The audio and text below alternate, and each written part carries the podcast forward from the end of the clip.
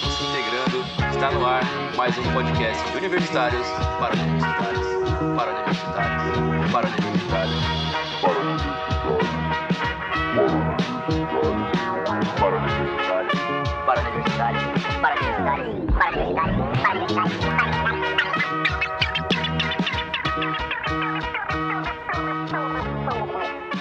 Fala galera, tudo bem com vocês? Como é que vocês estão?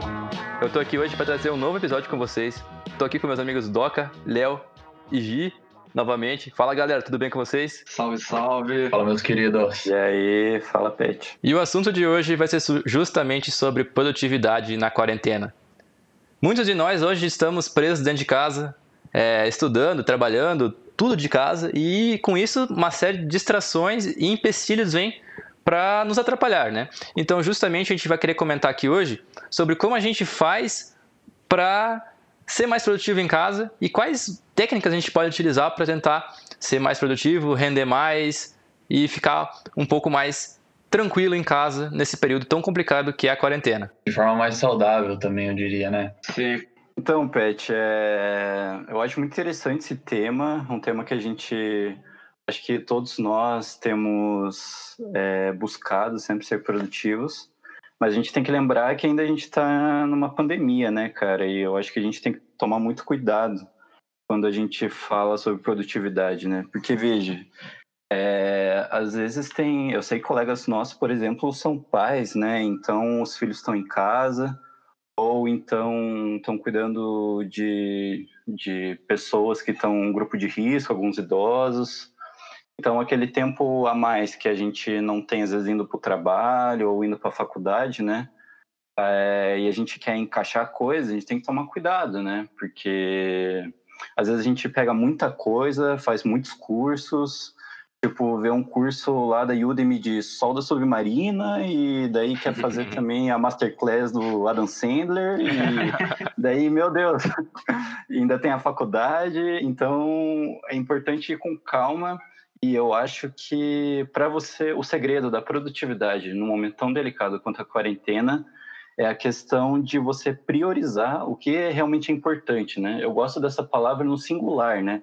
é priorização da atividade, é uma atividade, é algo que você vai pôr em primeiro lugar frente a outras atividades. Eu acho isso muito importante. Acho que a gente pode entrar mais em detalhe mais tarde nesse episódio, mas a priorização é uma coisa que ela vai definir basicamente quais tarefas você tem que fazer primeiro e quais são melhores, entre aspas, de se fazer primeiro, né? Então é uma coisa que acaba melhorando a tua produtividade em muita, em comparação quando você está desorganizado, né? Eu acredito muito que o gerenciamento do tempo ele pode otimizar muito o rendimento da atividade, é, principalmente quando a gente fala linkando isso para algo de forma pessoal, né? Porque quando a gente fala de uma atividade dentro do meio corporativo, a questão da, da pressão que a gente tem dentro do meio corporativo serve como gatilho para alavancar a nossa pro- produtividade. E quando a gente fala na situação de um projeto ou algo que seja mais pessoal, é, isso acaba ficando totalmente relacionado ao nosso rendimento, né? A nossa, a, a nosso empenho dentro da atividade, né? Então a gente fica muito mais suscetível à procrastinação. Gi, e isso gera também um. deixa a gente frustrado, né? Quando a gente não consegue alcançar nossos objetivos, né? É, a gente acaba sentindo esse essa não produtividade, a gente acaba se sentindo triste e isso é muito ruim, né? Isso vai totalmente contra o que a gente quer fazer, o que a gente quer passar aqui, né? Sim, com certeza. Esse, é, a gente precisa deixar, é, ressaltar isso, né? Deixar claro que o momento de isolamento social que a gente está passando é uma coisa completamente nova, né? Então, sem exclusividade, né? Ninguém tinha passado por isso antes, né? É, a gente tem que ter muita cautela com a questão da, da cobrança pessoal, porque isso pode gerar certos, certos riscos para nossa saúde, tanto física como psicológica, né? Então, a gente está passando por um momento novo, a prioridade ainda é o bem-estar pessoal, né? A nossa saúde. Então, acredito que esse ponto tem que estar ainda acima do, do comprometimento com o projeto. E a gente precisa é, deixar claro também que a gente não pode se sentir culpado por não estar sendo produtivo, né? É, ou por estar tentando cuidar da nossa saúde né, mental ou física ao invés de ser produtivo, né? Porque isso não é uma perda de tempo, né? realmente, Gi, ano passado, quando eu estava fazendo meu estágio na Alemanha, eu tinha uma, uma ideia na minha cabeça que era ser o mais produtivo possível. Então, eu acordava cedo para estudar alemão, eu fazia TCC à noite e trabalhava durante oito horas do dia. E chegou um momento que, cara, eu fiquei exausto, eu não conseguia mais sair com os amigos para curtir, porque eu estava realmente cansado mentalmente, não era nem fisicamente. E, cara, isso me fez perceber que não tem como, cara, você querer ser 100% produtivo se você não cuidar de você mesmo em primeiro lugar, né? Você tem que cuidar do seu corpo, sua mente. Então, a partir desse momento, eu comecei a tomar um pouco mais cuidado da minha saúde, comecei a correr mais, comecei a fazer exercícios. Cara, isso me ajudou bastante a ser produtivo quando eu precisava ser, não o tempo inteiro. Isso foi muito bom.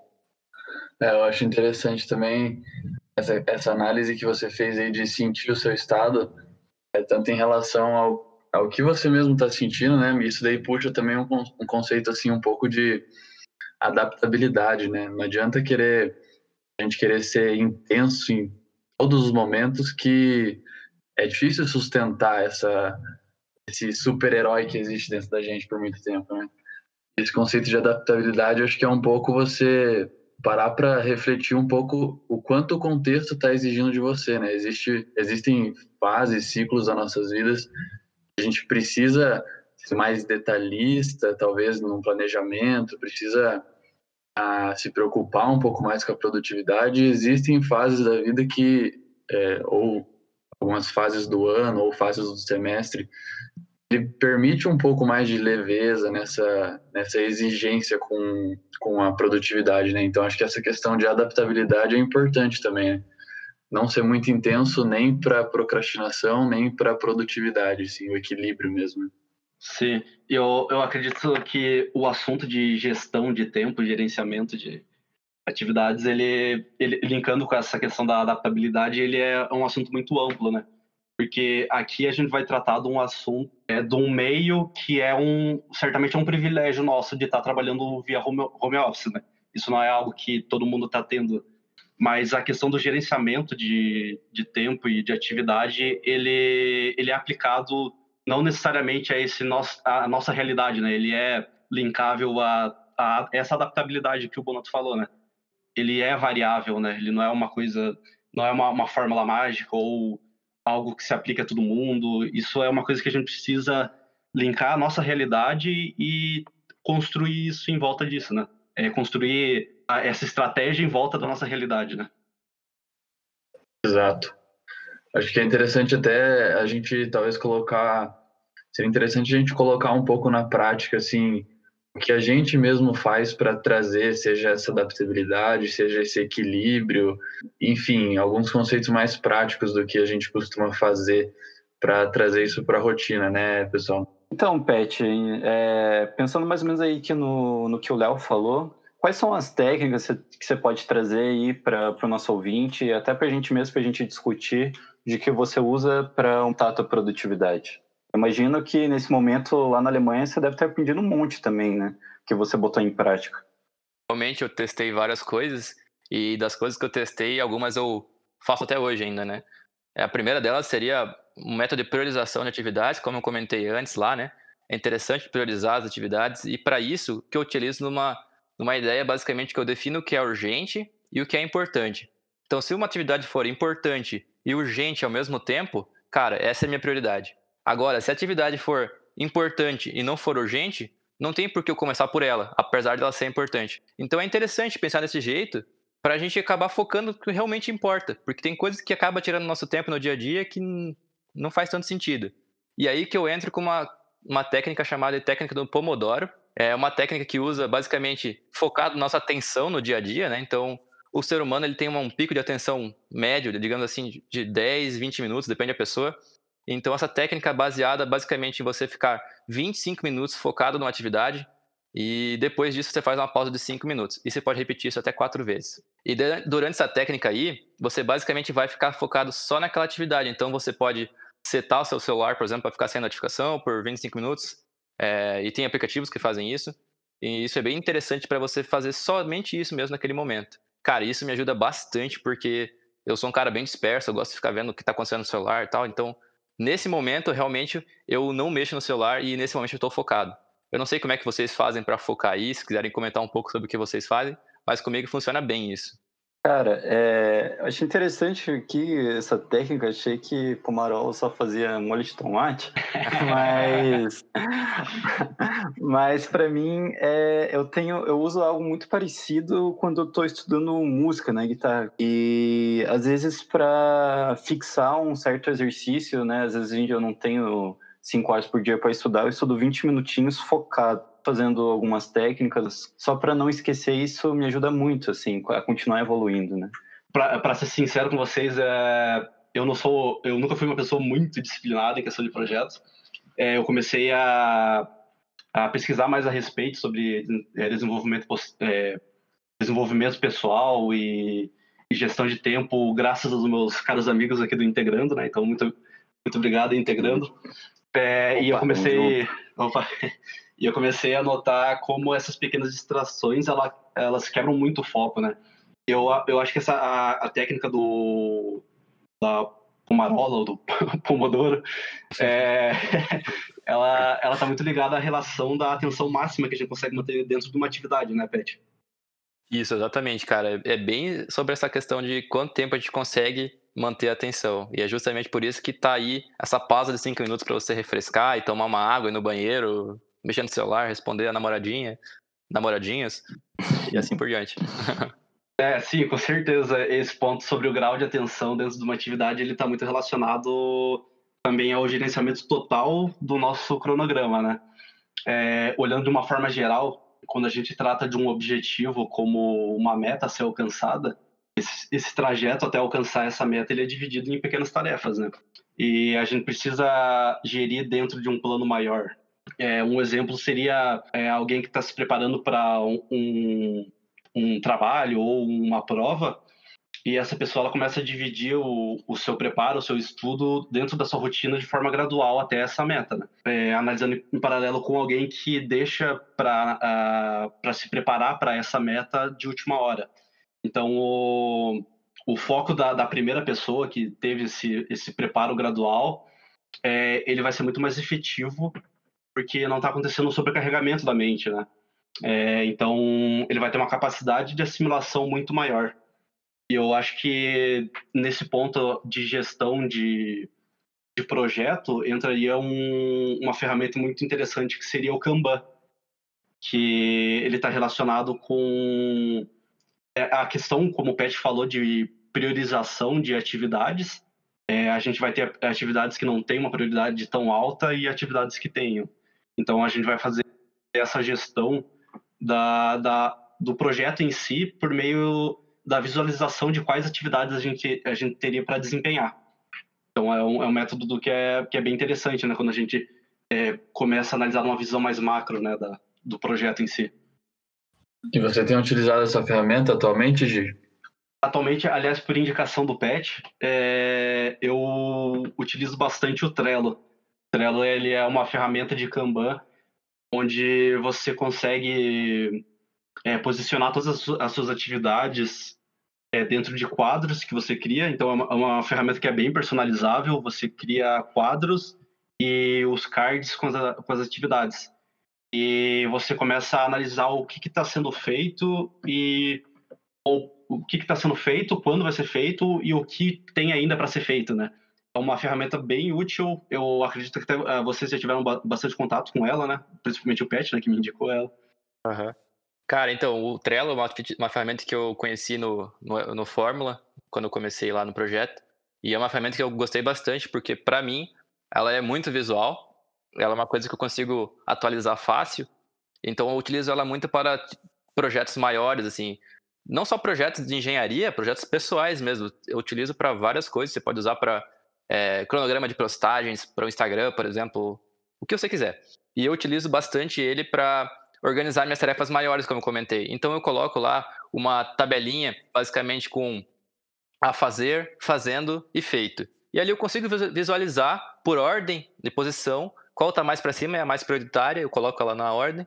E é justamente assim que eu me organizo. Então eu vejo ali, por exemplo, o trabalho de, de cálculo numérico, vamos supor, está lá como primeiro item. Então eu sei que, pô, aquele lá é o mais urgente é lá que eu tenho que focar. Então é isso que eu faço para usar o Trello e eu acho que funciona bastante até. É legal, eu concordo aí é, com essa frase que você colocou de projetos maiores. Foi exatamente, para mim, entre aspas, um problema que acabou aparecendo um pouco nessa gestão com o Trello, que eu tinha um pouco de dificuldade, assim, de é, usar o Trello para organização de atividades mais rotineiras, assim, sabe? Ah, por quê?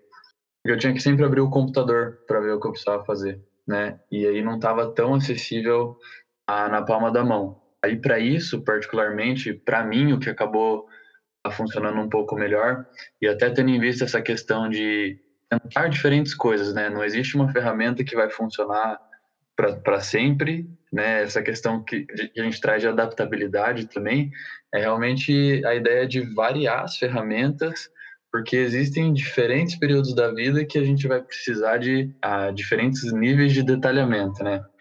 E aí eu acho que essa questão de trazer no computador, para mim, acabou gerando um pouco de dificuldade. Mas como você co coloca como uma ferramenta para projetos maiores, aí no meu caso acaba encaixando um pouco melhor. Eu tenho essa dificuldade assim que você que você falou, né, de de abrir o computador e fazer. Por isso que eu, eu sou mais do da pintura rupestre, assim, né? Dessa era pré-histórica e de escrever na mão mesmo. Eu tenho, eu tenho um caderninho que eu levo comigo, aquele sem pauta. Eu não sei o nome desses caderninhos, é, mas enfim, um caderno sem pauta. Moleskine, né? Não sei.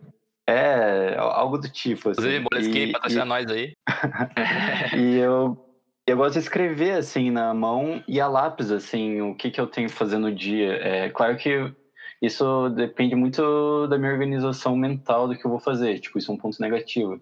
Mas a partir de que eu da maneira como eu me conheço e sei como vou agir, né, com as minhas atividades e como eu organizo elas, eu gosto de escrever na mão mesmo assim a lápis e apagar e fazer algo porque daí eu tenho ele comigo, entendeu? Sempre eu acho mais útil, assim, entendeu? E atividades às vezes que eu preciso adicionar no dia, porque você pode até começar um dia a planejar as suas atividades, mas vai surgindo, né? O dia corre e, enfim, né? Coisas que você não, não tinha planejado acontece, né? Então, coisas que você consegue adaptar ali, né? É, só trazendo, por exemplo, uma coisa mais prática, né? Do que tem funcionado um pouco melhor para mim nesse momento que eu tô passando agora, é, com essa dificuldade de ter as coisas um pouco na mão. Você acaba trazendo um pouco esse link aí com a ser mais específico no detalhamento das atividades ou ser mais generalista, né? A solução que para mim está funcionando melhor agora é ter o aplicativo do calendário do Google mesmo, que eu consigo sincronizar ele tanto pelo celular quanto pelo computador, então eles ficam sincronizados.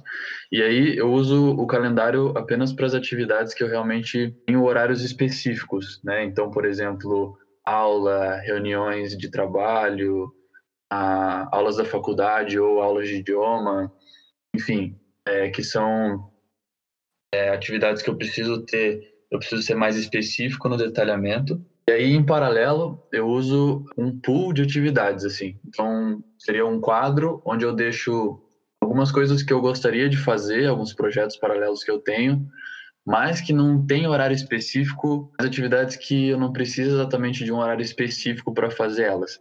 Então, por exemplo, eu estou seguindo a minha rotina de horários específicos, e aí quando aparece uma janela na minha rotina, eu consigo sentir um pouco o que me inspira de fazer naquele momento, certo? Então eu tenho algum, algumas atividades ali listadas numa certa prioridade eu consigo olhar para aquele pool e falar, cara, agora eu estou me sentindo no momento de fazer essa atividade. Atividades de menos, é, que tem menos responsabilidade, mas ao mesmo tempo que elas precisam encaixar de alguma forma na rotina. Acho que a adaptabilidade ela acaba aparecendo um pouco nesse sentido, assim, sabe? E é legal também, Léo, que aí você não acaba se restringindo muito a fazer uma atividade não tão específica, mas no horário específico, que pode acabar cansando a pessoa, né? Então, ah, marquei todo dia às 11h30 eu vou fazer lavar louça, vamos supor, sei lá. Pô, cara, vai ter um dia que você não vai estar com vontade de fazer aquilo, vai estar com vontade de fazer outra coisa, ler um livro, sei lá. Então, por que você não pode ler o livro naquele horário e fazer outra atividade em outro horário, né? Então, isso é legal ter essa flexibilidade também. Exato. É, eu, eu acredito que um, um ponto muito importante da, dos métodos de, das ferramentas de gestão de, de projeto é que ela, elas necessitam de um certo comprometimento também, né? O, um ponto que eu tive muita dificuldade com o Trello foi ter esse discernimento de que atividade é, seria interessante ser colocado dentro do meu quadro de atividades. Porque quando você começa a, a detalhar isso que é, o o Léo comentou de você detalhar muito a tua atividade, você começa a perder o controle dentro do teu Kanban. E um Kanban que não está atualizado, ele não, ele não vai servir basicamente para nada, né? Então acho que isso é um ponto muito interessante de se analisar também, essa adaptabilidade dentro da, das ferramentas né, de uso e das atividades que a gente tem para desempenhar. E, e voltando ali para aquele primeiro, para aquela primeira parte que a gente tinha conversado, né, de uma maneira saudável sempre, né, tendo sendo sendo muito gentil com você mesmo, com as suas dificuldades, é importante você levantar isso de uma maneira não não negativa, né, não você ficar se cobrando, né. Algo que tem ajudado também, né, nessa nessa questão de ser produtivo é você fazer uma atividade entre entre as atividades, você fazer um alongamento, algo do tipo. É engraçado, né? Eu, eu vejo muito um cara chamado Tomo Fujita, ele é professor da Berkeley, e o cara sempre fala, tipo, se você não sabe do que eu tô falando, tipo, não tem problema. Sempre, tipo, nunca vai ser um problema. Tipo, calma, sabe? Tipo, estuda desde, a, desde o começo, volta. E quando ele faz algum certo uma técnica, um exercício, ele sempre fala: agora é que a gente dá uma esticada, dá uma alongada. E é muito importante isso mesmo, a gente dá uma alongada, dá uma esticada. Ter técnicas também de respiração, cara, a gente respirar com o diafragma. isso parece besteira, mas quando eu fazia yoga, eu fazia. Quando você realmente dá aquela respirada, enchendo o teu pulmão, sentindo o ar e soltando ele todo, isso faz muita diferença no teu dia a dia e com certeza vai te dar mais energia no que você estiver fazendo. Cara, essa questão de, de atividade física que você colocou, assim, para mim isso serve como, é, digamos, uma atividade de transição. Como? Eu percebi que o horário que eu saía do estágio lá da Bosch, para eu conseguir engatar na, na na minha tarde, por exemplo, na continuação do dia, eu tinha muita dificuldade em realizar realmente as atividades que eu tinha previsto. Eu sempre furava com o meu planejamento, entre aspas. Né? Eu comecei a perceber que um lado foi por, era por causa um pouco do cansaço, né, do cansaço mental, não do cansaço físico. E, e eu utilizei a atividade como atividade física como um ponto de transição. Ou seja, eu saio da Bosch e nem que seja um alongamento, mas é um momento que você está dando um momento para o seu corpo, você está dando, é, tá dando um, um tempo para o seu corpo, né? No meu caso, eu consigo, mesmo tempo que eu estou fazendo uma atividade física, tá refletindo o que, que eu vou engatar na sequência. Então, é, atividade física tem esse momento que não exige tanto mentalmente, então, assim, esse, esse equilíbrio entre mental e físico, né? Então, tem atividades que cansam o mental, tem atividades que, atividades que cansam o físico, a gente consegue compensar um com o outro. Para mim foi bem interessante essa, essa atividade como transição na minha rotina. Justamente, Léo, comigo foi a mesma coisa, cara. Eu, eu voltava do trabalho, eu ia tinha que fazer estudar alemão, tinha que fazer outra coisa, TCC, e eu parava para correr antes, no meu caso era eu corria, né, eu gostava de correr, e, cara, quando eu voltava da corrida, eu tava, parecia renovado para estudar, cara. Eu tava com uma cabeça muito mais leve, assim, para para conseguir focar novamente no, no, no, meu planejamento, né? É, eu acho que vale a pena colocar também, né? A gente coloca, tipo, a atividade física, já vem na cabeça, pô, mas eu não tenho tempo, né? É, mas, assim, o que eu quero dizer com atividade física é que seja, tipo, 20 minutos, puxar um alongamento, seja um alongamento, que seja uma atividade pequena, certo? Não necessariamente ir para academia e fazer um, uma sessão de uma hora e meia, mas algo pequeno só para dar esse tempo mental para engatar na atividade a seguinte, né? Bem isso. Sim, eu, eu acredito que até para quem não está dentro do. É, não está com o privilégio de estar tá trabalhando em casa, é, eu acho que às vezes é interessante você tentar incluir atividade física dentro da tua rotina. Por exemplo, você é, ir de bicicleta para o trabalho, para certos lugares. É, às vezes a gente não consegue encaixar atividade física como um, um, um, tempo extra, mas a gente pode tentar encaixar ela dentro do, esses intervalos de cronograma, né? É exatamente isso. Bom, pessoal, acho que está chegando no final desse podcast agora. Vamos começar com recomendações da galera. Nossa ideia do GG. Uhul. Bom, posso começar aqui, pessoal, se se importa. Eu vou falar sobre. A recomendação vai ser sobre a técnica Pomodoro. Eu comentei lá no começo. É um aplicativo que basicamente chama Forest, floresta no inglês, no caso. E ele tá. Basicamente você vai plantar uma árvore. E essa árvore virtual, né? E essa árvore virtual que você está plantando ali, ela vai crescendo conforme você fica um certo tempo sem usar o celular. Então, por exemplo, você vai setar um tempo de uma hora, 25 minutos, como no caso do Pomodoro, e você, essa árvore vai crescendo durante esse tempo. Se você mexer no celular, essa árvore vai morrer. Então, ela vai ficar uma árvore morta no seu jardim. Você consegue ver o jardim do mês, do dia, do ano. E, ela- e não é legal você ver uma árvore morta lá. Então, você sempre quer deixar as árvores vivas e bonitinhas, cara. Parece bobo, mas, cara, é- eu uso muito e ajuda bastante para eu fazer essa técnica Pomodoro funcionar. Vocês têm alguma indicação aí também, pessoal? Ah, Cara, eu acho que o que eu colocaria, assim, o que eu colocaria é não uma, uma ferramenta específica, mas o que eu colocaria que funciona melhor para mim seria no sentido de começar as atividades com mais antecedência, né? Eu vou, vou trazer um link um pouco com, com questão de, de idiomas, né? Porque tanta gente acaba se frustrando. ah, quem começa, por exemplo, em inglês do zero, assim, acaba se frustrando no processo de aprendizado, Muita, muitas vezes acontece porque a pessoa deixa para começar, por exemplo, quando já tem uma demanda prevista, ou seja, já tem um deadline, já, já tem uma prova que precisa fazer, né, já tem um, um- uma data prevista para aquilo, aquilo lá. Então, isso acaba gerando uma, pre- uma pressão suplementar, né, porque você precisa, você tem muito mais a responsabilidade de fazer aquilo acontecer.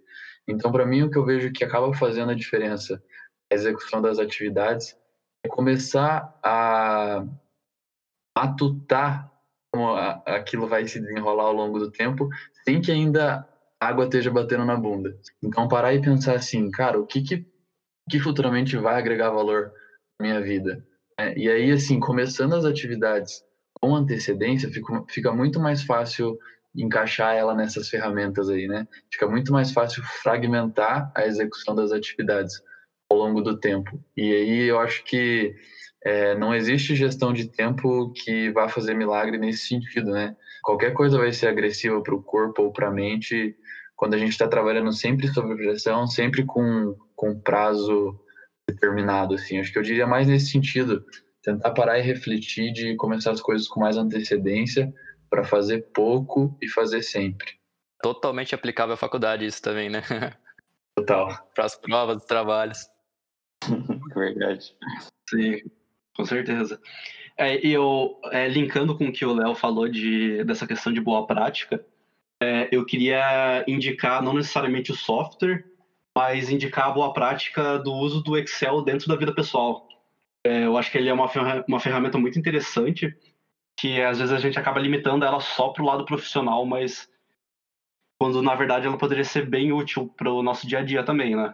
É, eu, por exemplo, eu tenho uma planilha para tudo. Eu tenho controle de matéria de faculdade, eu tenho controle de falta, eu tenho meu controle de, das questões das páginas do Instagram. Eu tenho até uma trilha para controlar é, uma. Opa, desculpa. Eu tenho até uma planilha para controlar quantas trilhas eu já fiz. Então, basicamente, eu sou o louco da, da planilha, né? O louco da planilha, então. E é, eu acho que esse é um ponto interessante porque é, às vezes a gente acaba acaba sobrecarregando muito com coisas pequenas que não tem a necessidade de a gente estar pensando sobre isso, né? Então, quando você planilha alguma coisa, você meio que é, se sobrecarrega daquilo, né? Então, eu acho que é, seria uma boa prática para se aplicar. E aproveitando o gancho, eu queria indicar os nossos grandes amigos da VBA Academy, que eles estão fazendo um, um trabalho muito legal. Se você não Boa. conhece ainda, dá uma pesquisada ali no Instagram. É, eles estão dando dicas e, e curiosidades a respeito da linguagem de programação do VBA, que é muito útil dentro da, do- da vida profissional também, como também para você aplicar dentro da tua vida, dentro do teu dia a dia, né? Ah, é, o pessoal ali tá mandando muito bem, né, mano? Pra quem não sabe, VBA é a linguagem de programação do Excel, né? Então é o link de tudo, né? E você, Doca, o que você recomenda pra nós, Doca? Eu? Cara, assim, eu acho que de ferramenta e de dicas em geral, acho que o pessoal tem bastante aí nesse episódio para conhecer, né, e fazer um uso. E então eu vou recomendar algo que ele é muito particular, mas eu acho que tem muito a ver comigo, que é, é trilha sonora, né, de fato, uma trilha sonora do filme do Fabuloso Destino de Amélie Poulain, né, que é um filme de 2001, 2002, e essa trilha sonora é do Ian Tirsen, um pianista muito bom. Enfim, ele é um músico excepcional. Para mim, essa trilha sonora é maravilhosa da maneira de como ela se encaixa muito bem com o filme. Então, ele, ele te traz ali momentos. É, é tudo instrumental. E ele é uma pegada meio folclórica, assim, tipo da França. É meio parecido com a trilha sonora do Diário de Motocicleta, do Gustavo Santoladi, mas é mais voltada para a França. É, então, esse filme é maravilhoso, a trilha uhum. sonora também é Legal. é muito linda. Esse é, eu, eu acho que é tipo uma pegada bem semelhante, assim, o que o Yertirsen traz na trilha sonora desse filme.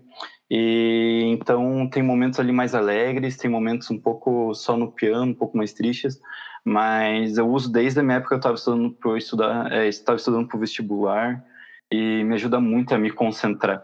Boa. Bom, galera, então esse foi o nosso podcast de hoje. Agradeço a todos que acompanharam até aqui. Eu vou deixar mais uma vez nossas redes sociais na descrição desse podcast, então tá lá também nossos amigos da VBA Academy. Sigam a gente lá. A gente tem um Instagram, então pode comentar com a gente lá, conversar com a gente. É isso aí. Valeu, falou. Tchau, galera. Valeu, meus queridos. Valeu. Tchau, até mais. Valeu.